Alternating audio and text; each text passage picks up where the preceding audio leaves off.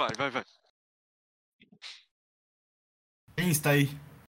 Sou eu quem pergunta? Alto! E diz quem vem. Viva o rei! Bernardo? O próprio.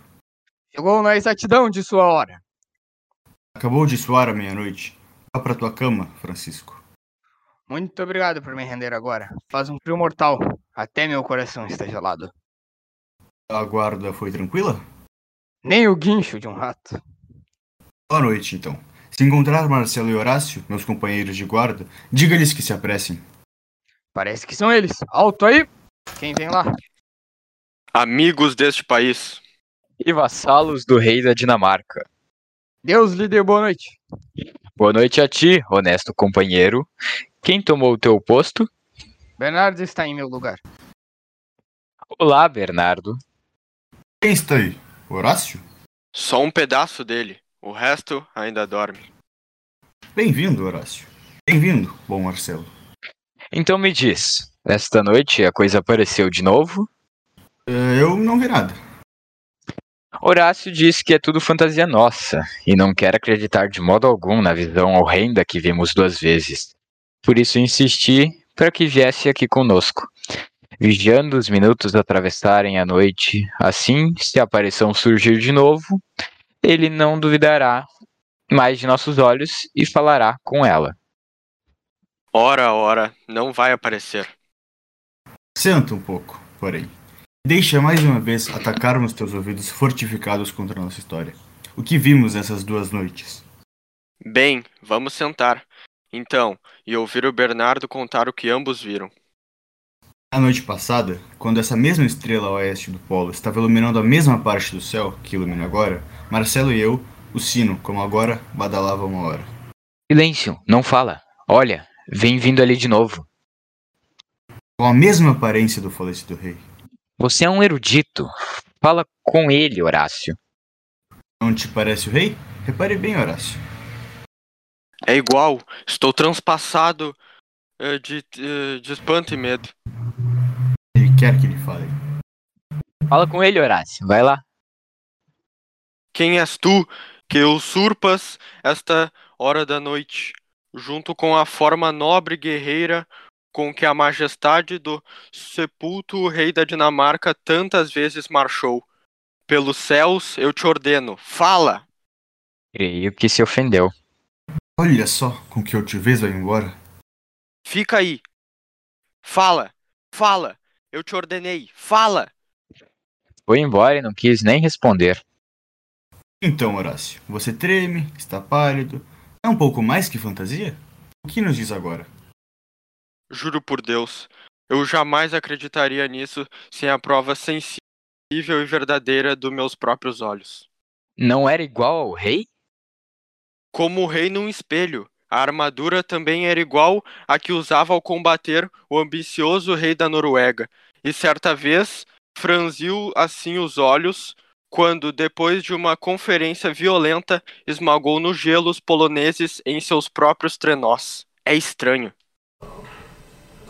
Pra onde me leva? Fala, não passo daqui. Me escuta. Te escuta. Está quase na hora em que devo voltar para o tormento das chamas de enxofre. Ah, que espírito infeliz. Não, não desejo pena, só teu ouvido aberto ao que vou revelar.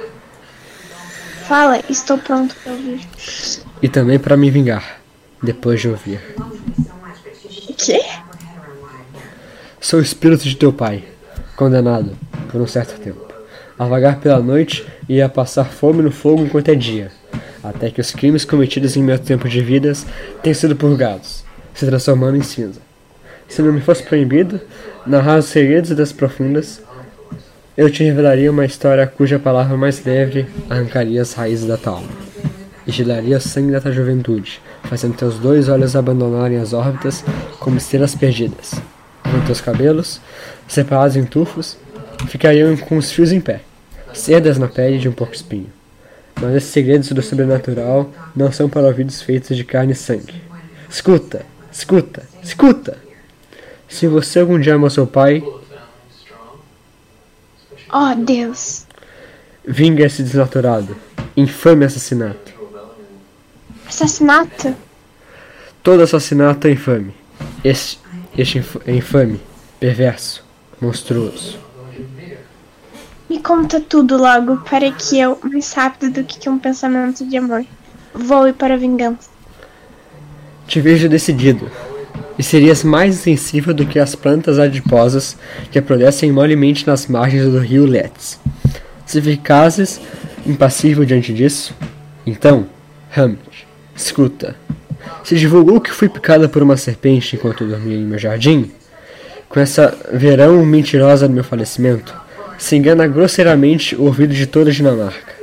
Mas saiba você, meu nobre jovem, a serpente cuja foi mordida tirou a vida de teu pai, agora usa nossa coroa. Oh, minha alma profética, meu tio! Sim, essa besta incestuosa e adúltera, com seu engenho maligno e dádivas de traição. Maldito engenho e dádivas malditas. Por seu poder de sedução, descobriu, para sua lascívia incontrolável, a volúpia da minha rainha tão virtuosa, minha aparência. Oh, Hamlet, que queda foi aquela? De mim, cujo amor ainda mantinha, mantinha dignidade. Dos votos feitos em nosso matrimônio, rebaixar-se a um canalha, cujos dons naturais eram mais que execráveis, comparados com os meus. Mas, assim como a virtude não se deixa corromper, ainda que a luxúria a corteje em forma de anjo, também é lascível, mesmo ligada a um anjo refulgente, continua devassa nos lençóis celestes e goza na imundície. Mas, espera! Já sinto o odor do ar matutino. Devo ser breve. Eu dormia, de tarde, em meu jardim, como de hábito. Nessa hora de calma e segurança, teu tio entrou furtivamente, trazendo num frasco o suco da ébona maldita, e derramou no pavilhão de meus ouvidos a essência morf- morfética que é inimiga mortal do sangue humano. Pois, rápida como o mercúrio, corre através das entradas e estradas naturais do corpo, e, em fração de minuto, talha e coalha. O sangue límpido e saudável, como gotas de ácido no leite.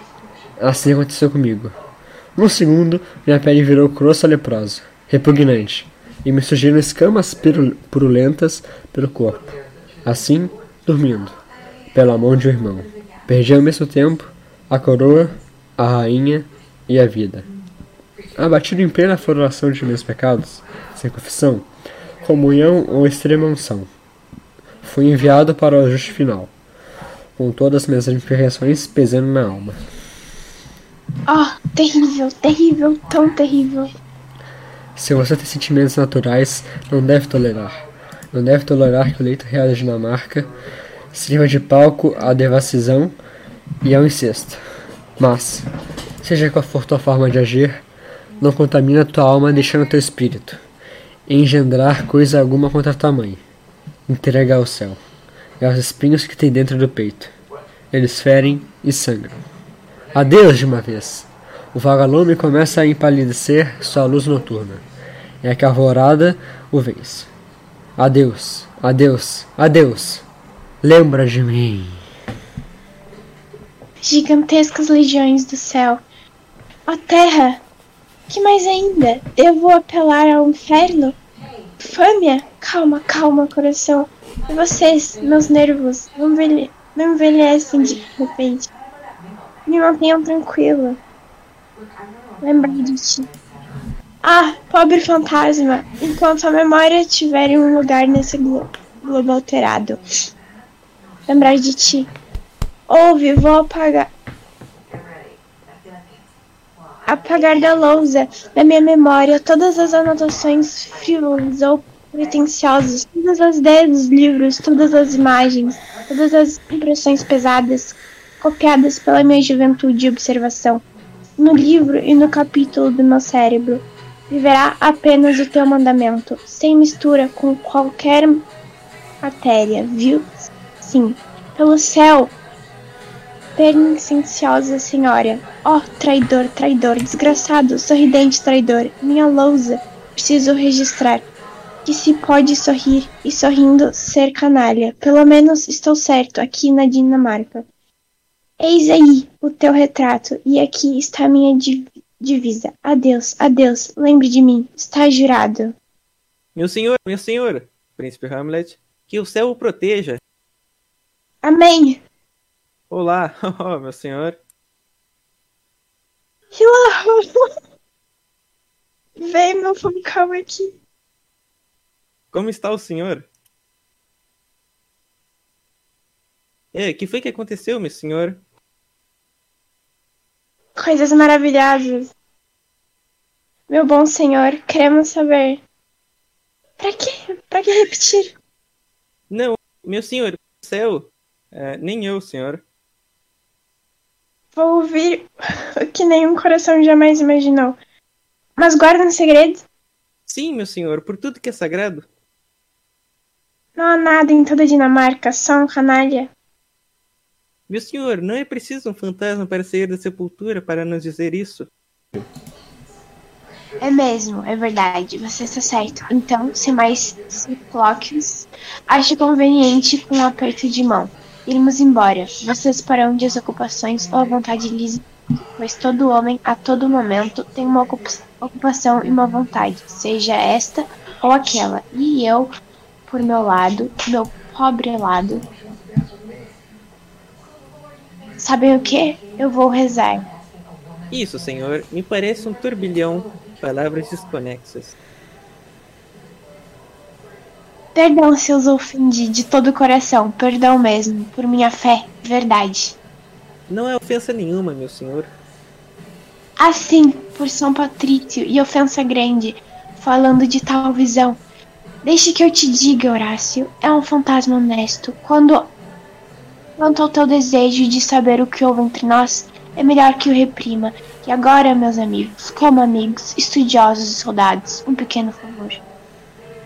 Nós faremos, senhor, seja o que for. Ninguém deve saber o que foi visto hoje. Senhor, ninguém saberá.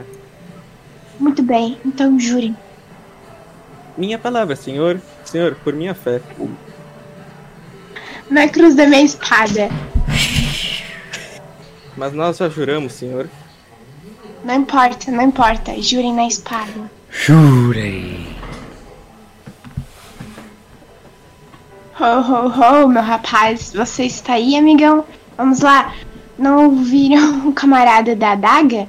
Concordem e jurem. Então proponho um juramento. Nós juramos. Nunca falaremos no que vimos exatamente. Jurem por minha espada. Jurem. Bique, é o Bique. Você está em toda parte, hein? Pois vamos mudar de lugar. Venham para cá, senhores. Aqui, ponham de novo a mão na minha espada. Nunca falaremos nada do que ouvimos. Jurem por minha espada. Jurem. Muito bem, Ratazana. Você cava depressa embaixo da terra, hein? Ó oh, rei da mineração, vamos mudar de lugar. De novo de lugar? Ó oh, dia, ó oh, noite, isso é espantosamente estranho. Portanto, como estranho deve ser bem recebido. Há mais coisas no céu e na terra, Horácio, do que do que sonha a tua filosofia. Mas vamos lá, aqui, como antes nunca, com a ajuda de Deus. Por mais estranha e singular que seja minha conduta, talvez de agora em diante eu tenha que adotar atitudes absurdas. Vocês não devem jamais me vendo em tais momentos cruzar os braços assim, mexer a cabeça assim ou pronunciar frases suspeitas como ora ora, eu já sabia ou se nós pudéssemos, podíamos ou se tivéssemos vontade de, quem sabe, ou existem os que se pudessem ou ambiguidades que tais quais para darem a entender conhecem meus segredos. Não façam nada disso e a graça e a misericórdia existirão quando jurem. Jurem.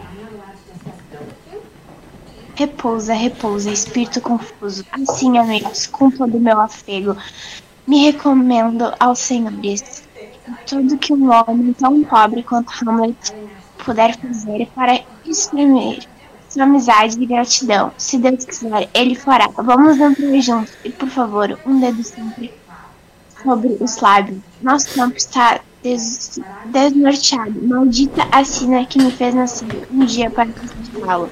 Vem, vamos entrar os três. Dá estas cartas e esse dinheiro a ele, Reinaldo. Pois não, meu senhor. Mas, bom, Reinaldo, será de grande sabedoria. Obter algumas informações sobre o comportamento dele antes de visitá-lo. Esta era a minha intenção, meu senhor. Bem dito, muito bem dito. Mas olha, Reinaldo, primeiro vai ter que saber que dinamarqueses vivem em Paris. E como e quem são, com que meios, onde moram, com quem andam, quanto gastam, com rodeios e por generalidades, conhecendo os que se conhecem meu filho, chegará mais perto do que desejamos. Do que o faria com perguntas diretas? Assumo o ar de quem conhece de vista, como conheço bem o pai dele e alguns amigos. E ele, um pouco. Percebeu, Reinaldo? Ah, sim, muito bem, senhor, sim. E ele um pouco. Não muito bem. Mas se é que eu estou pensando, é um dissipado, viciado em isso e aquilo. Os defeitos que quiser, mas vê lá, nada tão torpe que possa desonrá-lo. Presta atenção a isso. Fala só de erros menores, transvios, loucuras, pequenos deslizes, companheiros notórios e inatividades da juventude quando em liberdade. Como jogar, meu senhor? Claro! Ou beber, duelar, praguejar, fazer arruaças e andar com mulheres. Até aí pode ir. Mas, senhor, isto não o desonraria? Não se você moderar a acusação. Não deve dizer nada que produza escândalo. Como que ele participa de deboches? Eu nunca quis dizer isso para que pareçam excessos naturais da liberdade, centelhas e fulgores da alma fogosa, selvagerias de um sangue efervescente, coisas de jovens ou de qualquer um. Mas, mas bom, senhor. Por que agir assim? É, meu senhor, eu queria saber. Olha, te esbocei meu esboço, porque acho é uma estratagema permissível. Colocamos essas pequenas nódoas no meu filho como manchas que acontecem num trabalho. Veja bem, teu interlocutor, esse que você sonda, se alguma vez viu o jovem que você acusa envolvido nos crimes do que você fala, fará coro contigo. Bom senhor, eu, ou amigo, ou cavalheiro, de acordo com a forma de expressão dessa pessoa, seu título e país. Muito bem, meu senhor.